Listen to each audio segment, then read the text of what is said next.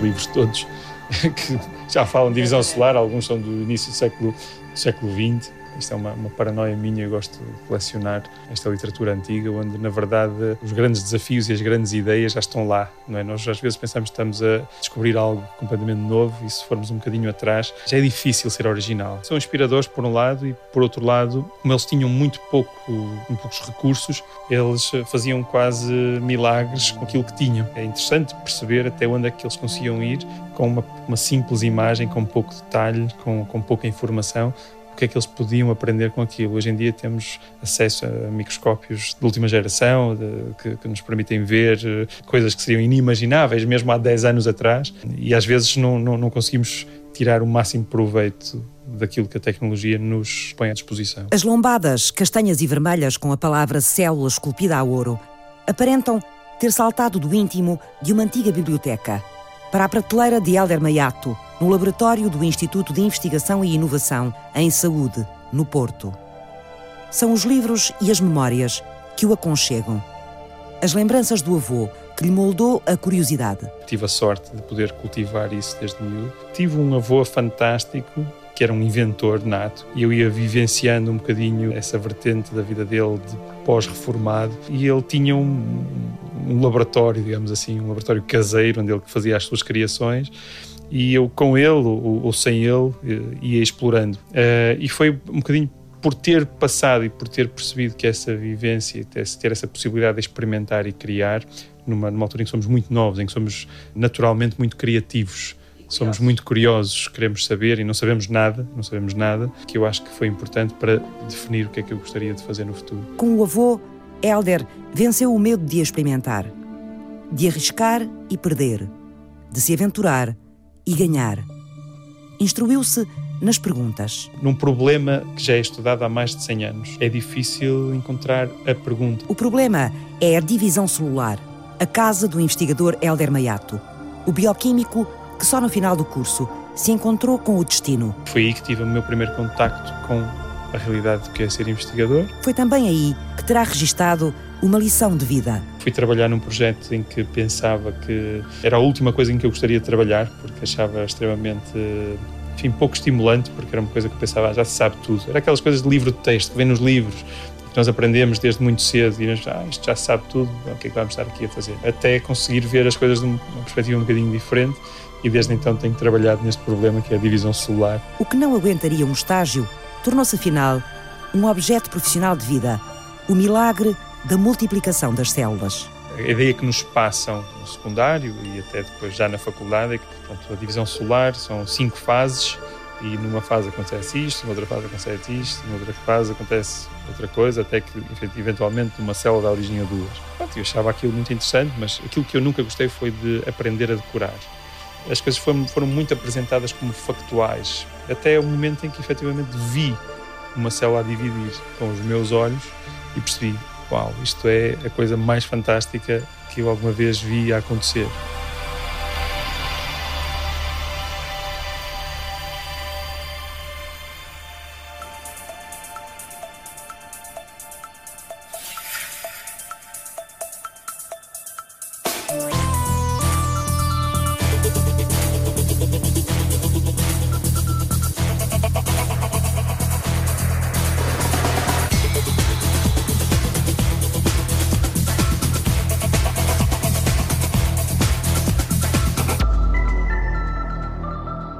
Que a Mónica Betancourt Dias gosta de salamandras. Elas são fantásticas, é mesmo excepcional. Pode cortar a cauda, regeneram a cauda, corta os membros, regeneram os membros, corta a espinha dorsal, regeneram, tira os olhos, regeneram o olho. Uh, e eu trabalhei com o coração, porque corta o coração, parte o coração e regenera o coração. É impressionante. Estão mais avançadas do que nós.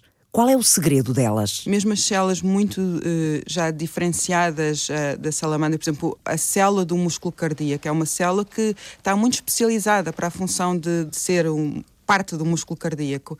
E as nossas células do músculo cardíaco não se conseguem dividir, porque a divisão é um processo complicado, em que a célula tem que desenvolver uma data de estruturas para conseguir separar uh, o material genético em dois, em duas células novas. Uh, no entanto, a salamandra consegue fazer isso, e o mesmo na regeneração do músculo, em que células do músculo esquelético, portanto, daquilo do músculo que está nos nossos membros e que nos ajuda a mover, uh, as nossas células do músculo são completamente especializadas e não conseguem fazer mais nada, estão no músculo e é isso, mas as células da salamandra conseguem voltar atrás no seu programa e voltar a formar células únicas que se conseguem multiplicar e formar um novo músculo. Um mistério que a ciência persegue. O segredo das salamandras.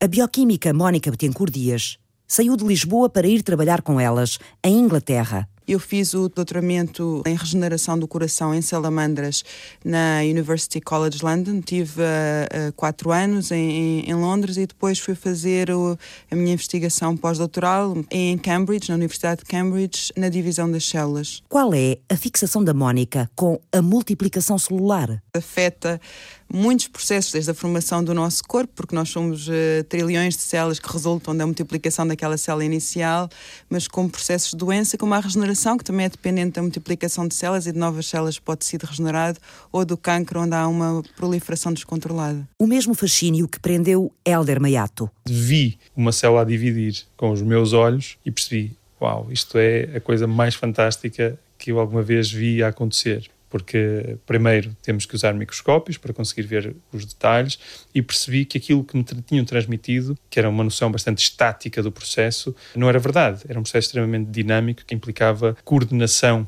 de múltiplos aspectos e foram esses aspectos que sempre me deslumbraram e a, a, maravilhosa transformação de uma célula em duas células e tudo, todo o processo que a célula tem que sujeitar, digamos assim, para completar esse processo. E quem cantou também Inês Bento. Eu sou bióloga de formação, tirei o curso no Porto, decidi que queria ir para o Porto para ficar um bocadinho longe de onde os meus pais estavam, para fugir um bocadinho. onde eu é que os sou, pais estavam? Eu sou da Lourinhã, por isso sabia que os meus pais iam estar sempre a Lisboa, por isso decidi fugir. e então fui para o Porto, tirei Biologia no Porto e depois percebi logo que gostava imenso da área de divisão celular. Foi logo uma das minhas grandes paixões nas aulas de Biologia básica e então decidi trabalhar na área de cancro. Trabalhei especificamente em cancro da tiroide, porque o cancro está completamente relacionado com a divisão das células, ou com a divisão anormal das células. Percebi também que para continuar, e eu de facto queria continuar, queria ter mais formação e queria fazer um doutoramento, eu queria uma área um bocadinho mais básica que envolvesse a divisão celular. Quem também nos direciona muito são os nossos os professores que vamos apanhando ao longo do caminho. E eu tive ótimos professores nesta área de biologia celular eh, e divisão de células e depois, quando estive no IPATIMUB trabalhando em cancro, tudo roda à volta da divisão celular. E fiquei fascinada pela parte da divisão celular, ainda hoje sou. Para além do mais, é um processo extremamente visual. Nós usamos essencialmente microscopia para ver e observar e tirar conclusões naquilo que vemos. E eu, desde muito cedo, tive uma tendência para as ciências e para as artes. Uh, e nunca, até muito tarde, fiquei na dúvida o que é que rama é que eu iria seguir. Tudo porque são áreas extremamente criativas, acho eu. E encontrei no problema da divisão celular o nicho ideal que reunia toda a parte visual. Se você ver as fotografias que nós tiramos no microscópio de células e vírus, você fica fascinado. Qualquer pessoa, qualquer leigo olha para aquilo e diz: Epá, isto é fantástico. Uh, e por um lado, enfim, há toda a parte mecanística dos pormenores que nos interessa depois resolver e perceber. Como é que as células se dividem? Por que é que às vezes há erros na divisão? Que mecanismos é que a célula tem para os evitar? De que pergunta parte a investigação de Helder Maiato? A divisão celular, porque envolve a organização de cromossomas e a sua segregação correta, tem vários uh, pontos de controlo, se quiser, e esses pontos de controlo definem metas. É? Portanto, os cromossomas, antes de se dividirem, têm que se encontrar todos. Uh, se imaginarmos uma célula como um globo terrestre, encontravam-se todos no Equador. Portanto, porque é que eles, antes de se afastarem para os polos, Polo Norte, Polo Sul, porque é que eles iam primeiro para o Equador? E qual era o mecanismo? Há questões de regulação espacial, que eu acho que defini como a minha pergunta, que é a regulação espacial da mitose, da divisão celular. Helder dirige o grupo de investigação em dinâmica e instabilidade dos cromossomas. Ele estuda as forças que são responsáveis pelo movimento dos cromossomas dentro da célula. um movimento necessário para a divisão. E a pergunta da Mónica?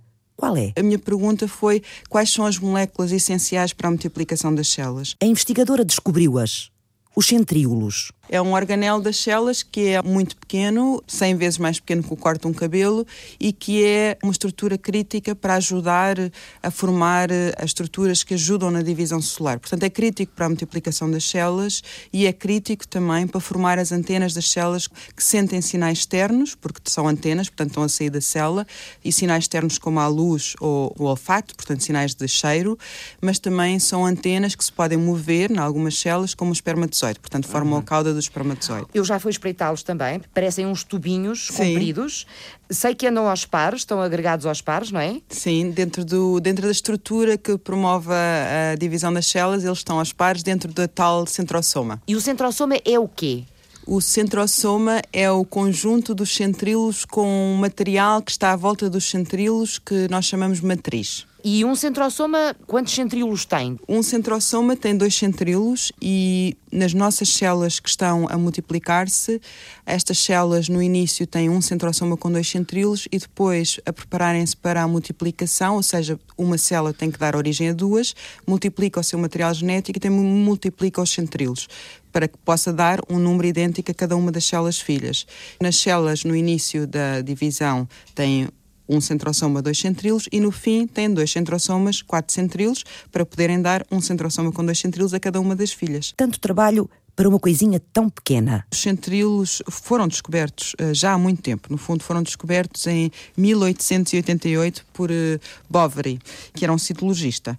No entanto, como eles são tão, tão pequenos, só mesmo há muito pouco tempo, há coisa de 15 anos, é que começámos a ter as ferramentas para responder às várias perguntas da importância destas estruturas, porque elas eram tão pequenas que nós não conseguíamos manipulá-las no laboratório. E neste momento conhecemos quais são os componentes destas estruturas e mais ainda por causa da microscopia de super resolução, como as estruturas são muito pequenas, só agora é que nós realmente conseguimos vê-las de forma que possa responder às perguntas que temos. As perguntas estavam lá, por exemplo, esta pergunta que a Inês respondeu era uma pergunta que foi levantada em 1933 e que estava sem resposta. Qual era a pergunta, Inês? Eu, quando lia os artigos que tanto me fascinavam de divisão celular e lia mais especificamente sobre centríolos, havia sempre uma questão que nenhum dos artigos conseguia responder. E esta questão era o facto de haver células no nosso corpo e principalmente no corpo das fêmeas, e neste caso estamos a falar dos oócitos das fêmeas, de quase todas as fêmeas do reino animal,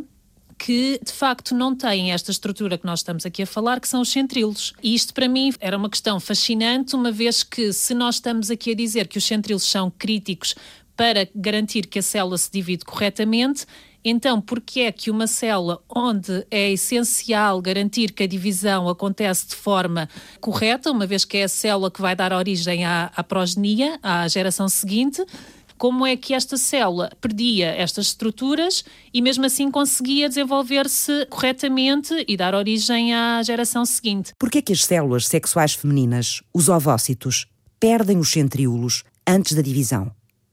A Inês Bento dedicou à pergunta sete anos do trabalho dela os últimos quatro no Instituto Gulbenkian de Ciência, no grupo de investigação dirigido por Mónica Betancourt Dias sobre regulação celular. Cheguei ao pé da Mónica e disse: Mónica, eu gostava imenso de responder à questão de como é que os centríolos desaparecem durante a oogênese. A oogênese? Durante a formação do oócito nas fêmeas. E a Mónica deu-me todo o apoio e disse: Ok, então vamos tentar responder essa questão, que é uma questão que já muita gente tentou responder e ainda não temos respostas para essa grande questão. E qual foi o ponto de partida? Inês? Como eu naquele momento não tinha nada, nem sequer sabia até que a estadio do desenvolvimento do ovócito, esta estrutura aos centríolos estava de facto presente e quando é que eles desapareciam e se o facto de eles desaparecerem numa determinada altura poderia estar relacionado com um fenómeno que já se soubesse que acontecia naquela altura específica e que pudesse explicar isso, eu tive que começar por apenas tentar identificar estas estruturas, os centríolos,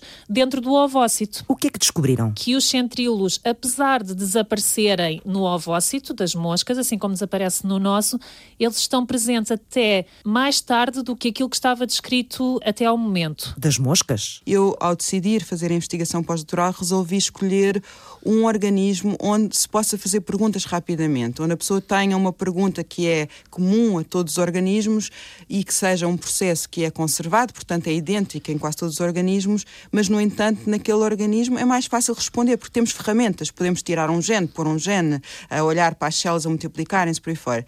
E esse organismo é a mosquinha da fruta, onde é muito fácil fazer experiências e no contexto de tecidos muito diferentes, seja olhar para a formação do óvulo, seja olhar para um cérebro em desenvolvimento, seja para olhar para um embrião em desenvolvimento. A mosquinha da fruta, para um leigo, é completamente diferente de nós. Porquê a mosquinha da fruta? Como é que podemos associar aquilo que é o organismo mosquinha da fruta àquilo que nós somos e tirar conclusões que façam a ponte entre ela e nós? Se nós olharmos para as máquinas que ajudam o centril a ser aquilo que é, estas máquinas são as mesmas numa célula de mosca da fruta que são numa célula humana. É uma, uma grande vantagem. No fundo, nós uh, quase que podemos uh, extrapolar que esta máquina que faz isto que nós agora descobrimos na mosquinha da fruta, uma vez que também existe nas células humanas, exatamente a mesma máquina com a mesma função, possivelmente também fará o mesmo. Portanto, mosquinhas da fruta. Foi nestas mosquinhas que a Inês Bento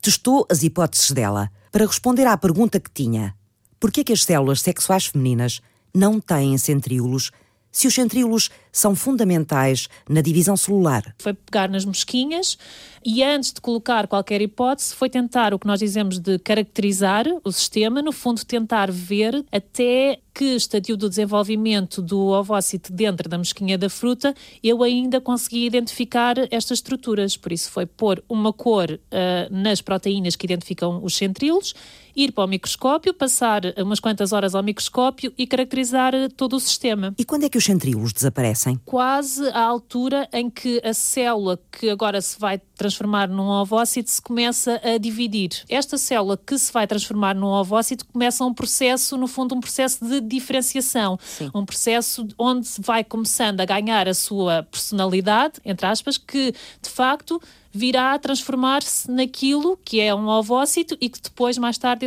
irá ser fertilizado pelo espermatozoide. E isto é um processo que demora algum tempo, que demora alguns dias uh, na mosca da fruta.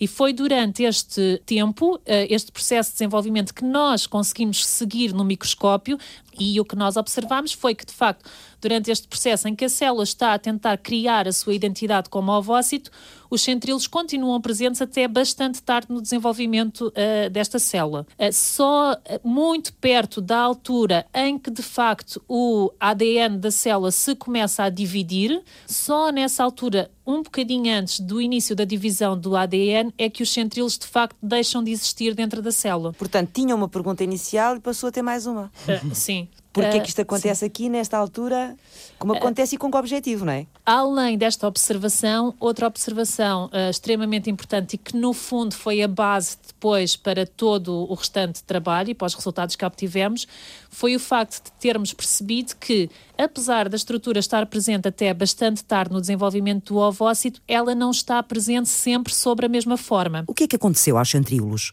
Como é que eles desapareceram? A Mónica já falou que nós temos os tais centrosomas e os centrosomas são dois centríolos rodeados por uma matriz de Sim. proteínas.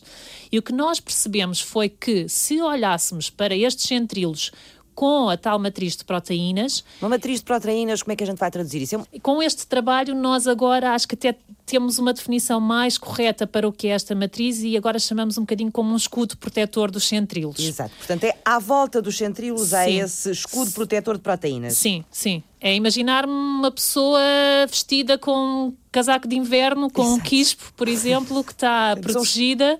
Os centríolos vestidos com um casaco Sim. de proteínas. Nós descobrimos que eles estavam presentes, rodeados ou vestidos com o tal casaco de proteínas e protegidos até um determinado estadio do desenvolvimento do ovócito, que seria um estadio intermédio, bastante antes da própria divisão celular, mas a partir desse momento os centríolos passavam a estar despidos. os centríolos passavam a estar sem esta matriz de proteínas à volta. No fundo, temos até um estadio intermédio, um centríolo protegido, e depois de um determinado estadio para a frente, as proteínas que fazem parte do tal escudo protetor desaparecem e passamos a ter centríolos desprotegidos até ao final de, do estadio onde eles de facto desaparecem. Estes centrosomas fazem mesmo a máquina que separa o material genético. É tipo as estradas que separam, ou os fios. Imagino que há uns fios que cada um deles agarra um cromossoma e puxa o cromossoma para cada uma das células filhas. E quem faz estes fios, ou ajuda a fazer os fios, são os centrosomas. Daí a sua importância na, na multiplicação das células. Inês Bento, que tinha uma pergunta inicial, ficou agora com duas. Será que o facto dos centríolos existirem sem esta proteção faz com que eles sejam mais instáveis, com que eles sejam mais fáceis de desaparecerem? Este quispo, escudo, como, é, como a gente lhe chama, que está à volta dos centríolos, nós o que sabíamos até esta altura é que ele era o material necessário para a função do centrosoma dos centríolos. Esta estrutura à volta é que ajuda a formar as estruturas que fazem a divisão das células. Portanto, aqui é que está o processo científico, que é nós conhecemos uma estrutura com uma certa identidade, ou seja, a função dela é a divisão das células e de repente o perguntar será que esta estrutura tem outra função? Será que esta estrutura está a proteger os centríolos? Do ponto de vista do processo científico, eu acho que esta foi a grande viragem do projeto foi questionar se aquilo que nós sabíamos estava errado, ou não estava errado, mas não, era insuficiente. Por que é que os ovócitos perdem os centríolos durante a sua formação, sendo eles estruturas responsáveis pela divisão celular? Por que é que os centríolos são passados à geração seguinte apenas pelo espermatozoide? São, portanto, herdados do pai. Qual é o mecanismo que liga e desliga os centríolos? As respostas podem trazer novos pontos de partida a problemas como o cancro, a fertilidade e juntar uma nova peça ao complexo puzzle da divisão e da regeneração celulares. As interrogações regressam daqui a pouco. Até já!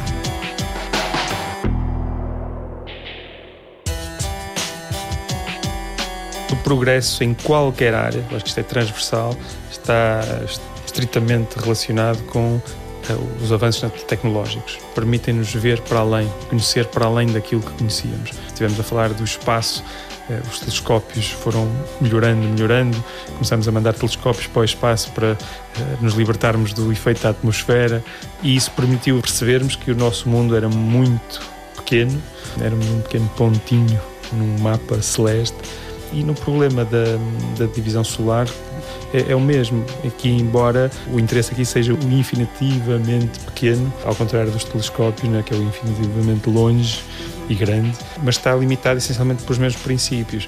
hoje em dia começam a surgir algumas técnicas que nos permitem ultrapassar determinadas barreiras que se pensavam inultrapassáveis no passado, que nos permitem ver para além de.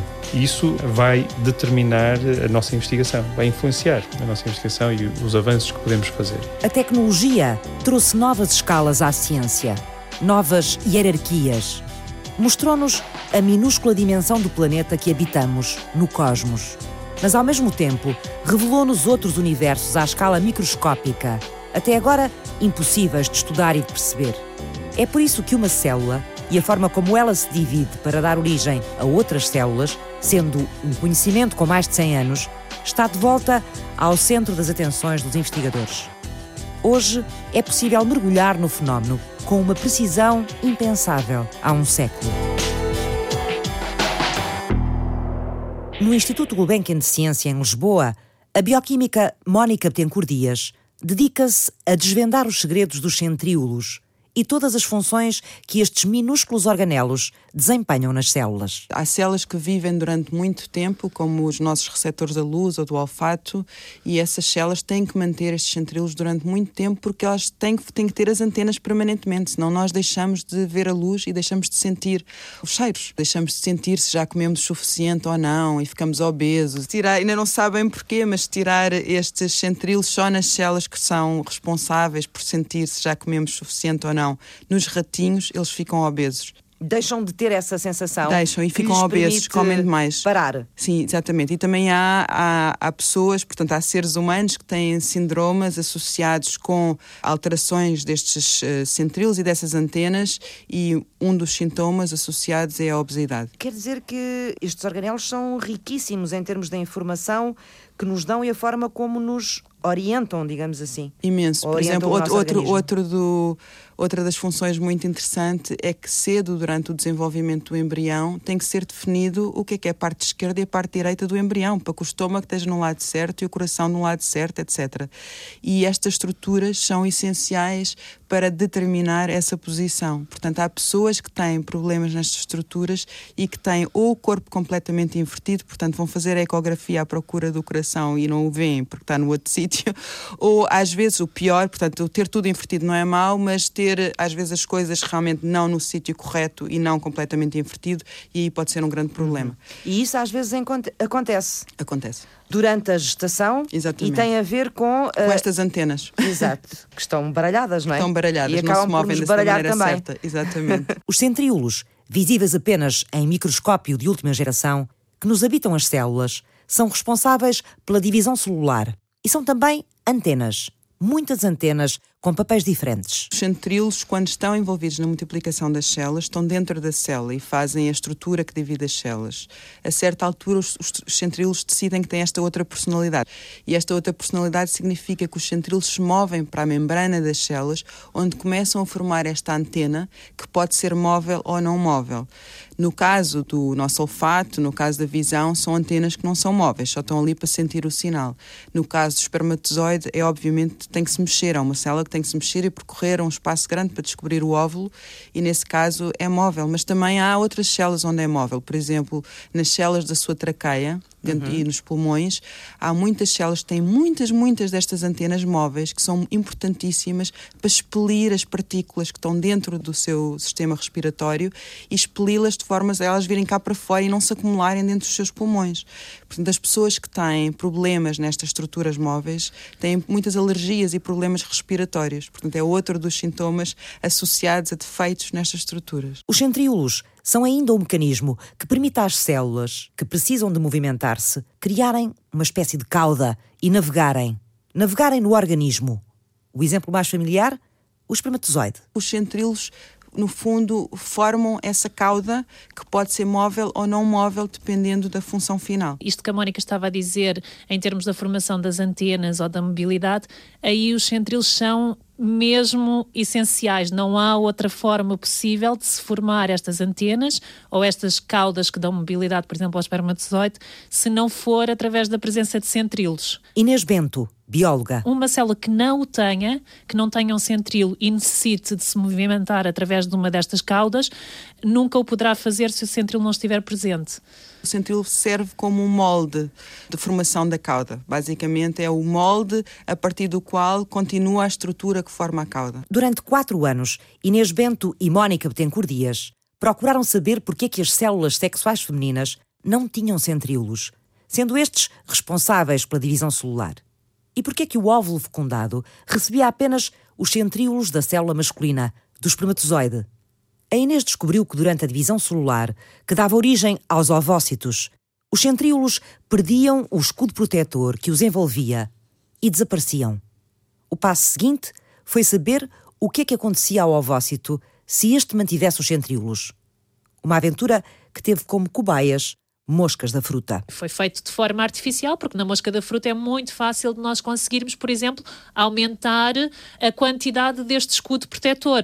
A Inês tentou só pôr uma das eh, moléculas que é importante para o escudo, pôr a outra molécula que é importante para o escudo, tirar o escudo mais cedo, uma das moléculas do escudo, e nada disso Exato, foi uh, por funcionou. Não é? É um foi por tentativas, porque o processo porque é muito complexo e o escudo Exato. é constituído por muito mais do que uma molécula. Isto foi um processo processo que foi, passou por muitos altos e baixos, que a Inês agora já nem está a falar deles, Não. mas Já felizmente já foram soterrados. E é que depois de ter uma criança, a mãe passa por um mau momento e depois esquece e volta a ter outras crianças. E é importante falar sobre isso, não é? Porque passamos por altos e baixos, porque tenta uma coisa e não funciona e fica chateadíssimo, não é? E depois pensa, "Ok, como é que eu vou dar a volta a isto? Qual é a outra alternativa para fazer isto? E é esta persistência que as pessoas têm que ter em ciência que é crítica para se conseguir chegar ao objetivo final e pronto, e claro, e ter financiamento no meio disto tudo para garantir que isto se continua a fazer, não é? E que não morremos pelo meio. Ao fim de muitos fracassos seguidos de novas tentativas, um dia, com a ajuda de outra investigadora, Ana Marques, a equipa de regulação celular do Instituto Gulbenkian de Ciência conseguiu finalmente manter os centríolos dentro do ovócito. Ao manter este escudo até mais tarde, nós começámos a ver centríolos num estadio onde eles nunca estariam presentes se fosse uma situação normal. Se nós estivéssemos a olhar para um ovócito de mosca que fosse normal. Então agora nós conseguimos identificar centríolos dentro de um ovócito que se está a dividir para depois ser fertilizado. Isto é uma situação que nunca tinha sido descrita e nunca tinha sido possível criar ovócitos com centríolos uh, lá dentro. Agora tinha a hipótese de responder a determinadas questões, que era o facto de o que é que acontece agora a um ovócito que anormalmente tem estas estruturas lá dentro. Na vida de um cientista, há assim poucos momentos que eu acho que são tipo eureka, não é? da pessoa gritar mesmo fantástico. Pronto, e já tive alguns e este foi um deles. Eu lembro da, da, da Ana me chamar e dizer: Mónica, vem aqui abaixo ao microscópio. Eu lembro que estava quase a sair, foi assim ao fim do dia, estava quase a sair, porque tinha que ir buscar a minha filha à escola, era qualquer coisa assim.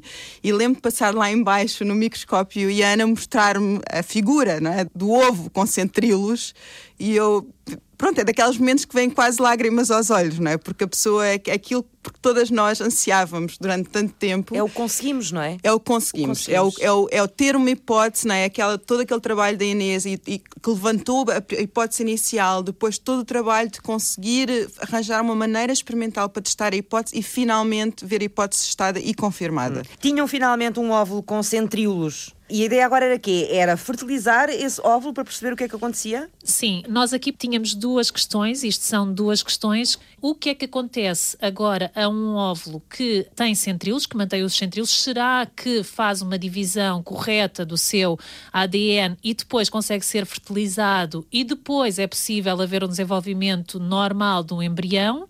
E por outro lado, será que agora um óvulo que mantém estas estruturas, que mantém os centríolos, consegue fazer reprodução assexuada? Isto é, será que este óvulo consegue desenvolver-se agora numa mosquinha normal, consegue dar origem a um embrião normal, mesmo sem ter a fertilização de um espermatozoide de uma mosquinha macho? Isto porquê? Porque hum, nós sabemos que há espécies que normalmente fazem reprodução assexuada e que nestas espécies elas também perdem os centríolos dentro dos ovócitos, mas depois, para formarem um embrião normal, não precisam da contribuição do espermatozoide do macho, mas precisam sim da formação de centríolos que aparecem uh, de novo dentro dos ovócitos e dessa forma conseguem formar agora um embrião normal, mesmo sem a contribuição do macho.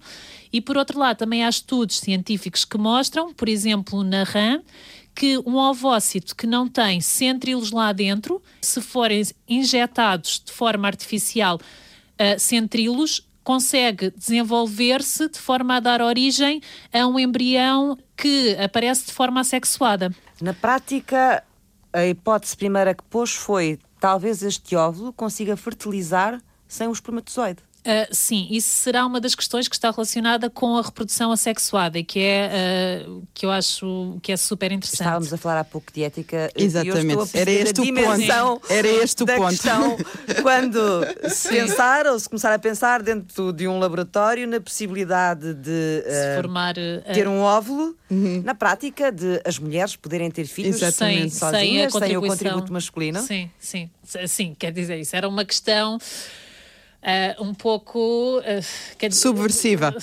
Eu não estou a falar da biologia, não é? Já estamos a falar aqui de outras coisas. Sim. Depois Sim. isto, estamos a falar de questões culturais, de questões Claro. sociais, etc. Claro. Quando esta questão se coloca, não é? Sim, eu, eu mesmo, eu acho que mesmo quando nós colocámos esta questão já foi um bocadinho pensando que possivelmente isto não seria real, por exemplo, num humano. Isto não aconteceria num humano, porque possivelmente nós precisamos de muito, muitos outros sistemas de regulação para ter uma reprodução assexuada num humano, porque senão seria um caos, não é? Uma pessoa que por acaso tivesse alguma alteração e formasse um ovócito, agora com muitos centríolos, porque tinha alguma desregulação uh, no seu sistema de controlo deste desaparecimento dos centríolos, agora conseguiria formar um embrião sem ter a necessidade de, da contribuição paterna. Exato.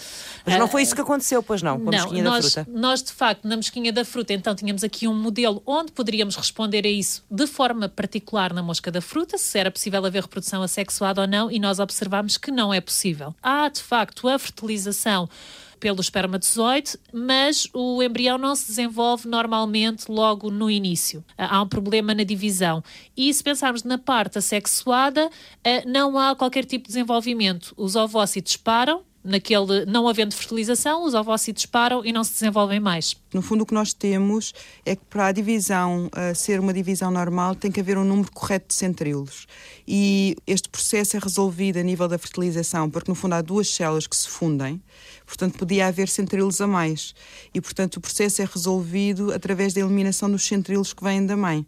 E assim só os centríolos que vêm do pai é que estão lá e no fundo contribuem para a divisão do embrião. Portanto, na prática há uma razão para Exatamente. o óvulo perder os centríolos. Exatamente. Sim, e nós conseguimos mostrar que se de facto o óvulo não perdesse os centríolos, todo o processo de desenvolvimento do embrião seria problemático. Por isso, o óvulo teve que, sem dúvida, durante a evolução, arranjar maneira de perder os centríolos também por uma questão, por, uma, por um fenómeno muito importante que é o facto de o espermatozoide é uma célula que tem que manter o seu centrilo, não o pode perder. Por causa do movimento Por também. causa do movimento. E uma vez Alguém havendo... tinha que perder os centríolos, não é? Alguém Neste tinha que caso perder era mais os fácil ser o óvulo. Sim, e não podia ser de todo o espermatozoide. Uma vez que se fosse o espermatozoide a perder o centrilo, ele nunca seria um espermatozoide. Ele nunca se poderia mover, mover e nunca poderia encontrar um óvulo para fertilizar. A investigação da equipa do Instituto Gulbenkian de Ciência foi publicada em abril na revista Science. Enquanto Helder Mayato era distinguido com o prémio de melhor jovem investigador em biomédica da Europa. O velhinho conhecimento sobre a divisão celular, com mais de um século, que mora nos livros antigos da prateleira do Helder Mayato, ainda tem que se lhe diga. Já conhecemos muito bem as partes, provavelmente todas as proteínas, todos os tijolos, todos os atores intervenientes no processo, são mais de 200 diferentes envolvidos no processo da divisão celular. O que eu acho que não sabemos ainda, ainda estamos à procura de alguns dos pilares daquilo que sustenta o processo. Portanto, muito mais do que os jogadores individuais, estamos à, à, procura das táticas. A equipa de Elder, no Instituto de Investigação e Inovação em Saúde da Universidade do Porto, estuda o processo global da divisão celular. É perceber eh, como é que todos os sistemas se integram para dar origem um órgão ou um organismo que vive de um sistema circulatório, um sistema nervoso, musculatura esquelética, etc, etc. Depois de definirmos um dos princípios, tentamos percebê-lo de uma forma mecanística, molecular. Uma das grandes uh, revoluções dos últimos anos foi a capacidade de editar os nossos genes. Podemos modificá-los próprio organismo. Portanto, há aqui questões éticas que são altamente debatidas e atualmente debatidas, mas em organismos modelo estas questões éticas não se levantam e podemos experimentar. Nós hoje em dia podemos mudar um gene para aquilo que nós quisermos, podemos modificá-lo da maneira que nós quisermos uh, e ver que implicações é que isso tem para aquele, para aquele organismo. Portanto, permite-nos uh, gerar aqui uma ferramenta ímpar na nossa capacidade de modular as moléculas. A investigação que o Helder coordena há 11 anos centra-se nos mecanismos que ajudam os cromossomas, dentro das células, a movimentarem-se para a divisão celular. Estudamos a interação dos microtúbulos com os cromossomas e como é que esta interação era regulada a nível molecular. É a base da fidelidade do processo. Quando estas interações não ocorrem de uma forma bem regulada, o que vai acontecer é perda ou ganho de determinados cromossomas durante a divisão celular, que é simplesmente a característica mais comum em todos os tipos de cancro que se conhecem. Portanto, a perda ou o ganho de cromossomas, portanto, anomalias cromossómicas é o pão nosso de vários tipos de cancro. E essas eh, anomalias começam a acontecer se os tais microtubos não fizerem o seu trabalho direitinho de varrer os cromossomas todos para o sítio onde eles devem ir. É isso? Promover esta interação correta. Quando uma célula se prepara para se dividir, os cromossomas dirigem-se para o centro dela, formam uma linha, à semelhança da linha do Equador na Terra. A maneira como esse alinhamento se faz tem sido o quebra-cabeças da equipa de Helder Maiato nos últimos quatro anos. Uma investigação com financiamento europeu. Aquilo que terá sido provavelmente uma das nossas maiores contribuições para esta área, para a compreensão desse problema, foi ter identificado uma espécie de sistema de sinalização, portanto, um código de estrada que indica precisamente aos cromossomas, porque os cromossomas têm pequenos motores moleculares. Virmos um cromossoma como um autocarro assistido por vários motores, não são todos os autocarros que vão exatamente para o mesmo destino. Têm um destino próprio, sabem para onde é que têm que ir e esse destino é muitas vezes indicado pela sinalética das estradas ou pela própria sinalética do código do trânsito. E nós descobrimos que havia um código que era usado pelos cromossomas, digamos assim, que indicava o caminho para o Equador isto acontece. Agora continuamos sem perceber como toda a complexidade que está associada a esse processo. Qual é o papel dos microtubos nesta viagem dos cromossomas? Os microtubos são as tais estradas. Aquilo que é interessante é que nem todos os microtubos têm o mesmo código que indica aos cromossomas, nesta altura vais por ali, mas depois quando chegares aqui já deixas de ir por aí e vais por outro lado. Portanto, aquilo que se assumia em todos os modelos da divisão celular era que os microtubos eram equivalentes, não transmitiam nenhuma informação codificada. Nós sabíamos que não era assim, já há 30 anos que se sabia, não sabia o que é que isso servia e se assistia no processo da mitose.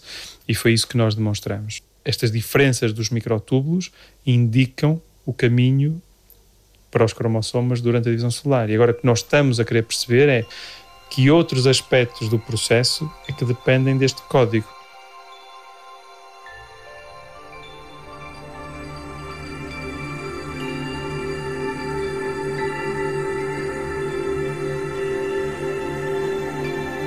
Na frente de uma resposta, surge sempre uma nova pergunta. A articulação das duas é uma arte e é ciência? A ciência, eh, muita gente não vai concordar com isso, porque toda a gente associa que ciência é uma coisa exclusivamente de rigor. Eu acho que o, rigor é, é a base da ciência, mas há um lado artístico se quiser, eh, na nossa ciência. Nós, quando escrevemos um artigo científico e dedicamos eh, um mês a escrevê-lo, dois meses a escrevê-lo, o tempo que for necessário, já depois de termos os resultados. A forma como fazemos esta comunicação e a forma como escrevemos e a forma que extraímos a informação é como se estivéssemos a pintar um quadro. Na primeira semana, provavelmente temos o esboço, mas depois começamos a trabalhar os pormenores e o detalhe. Há uma certa arte naquilo que fazemos, onde temos que organizar as figuras, temos que organizar os resultados, muitas delas são fotografias de microscopia, portanto há uma série de composições que têm que ser feitas, eh, portanto encontrei na ciência uma forma de me realizar a vários níveis, quer na parte artística, quer na parte conceptual, quer na parte intelectual, na parte de comunicação, saber comunicar é chave hoje em dia em ciência, quer na forma escrita, quer na forma oral. Treinar pessoas, eh, lidar com pessoas, trabalhar em equipe, são tudo coisas que me fascinavam e que encontrei na ciência e que penso será difícil encontrar em qualquer outra área.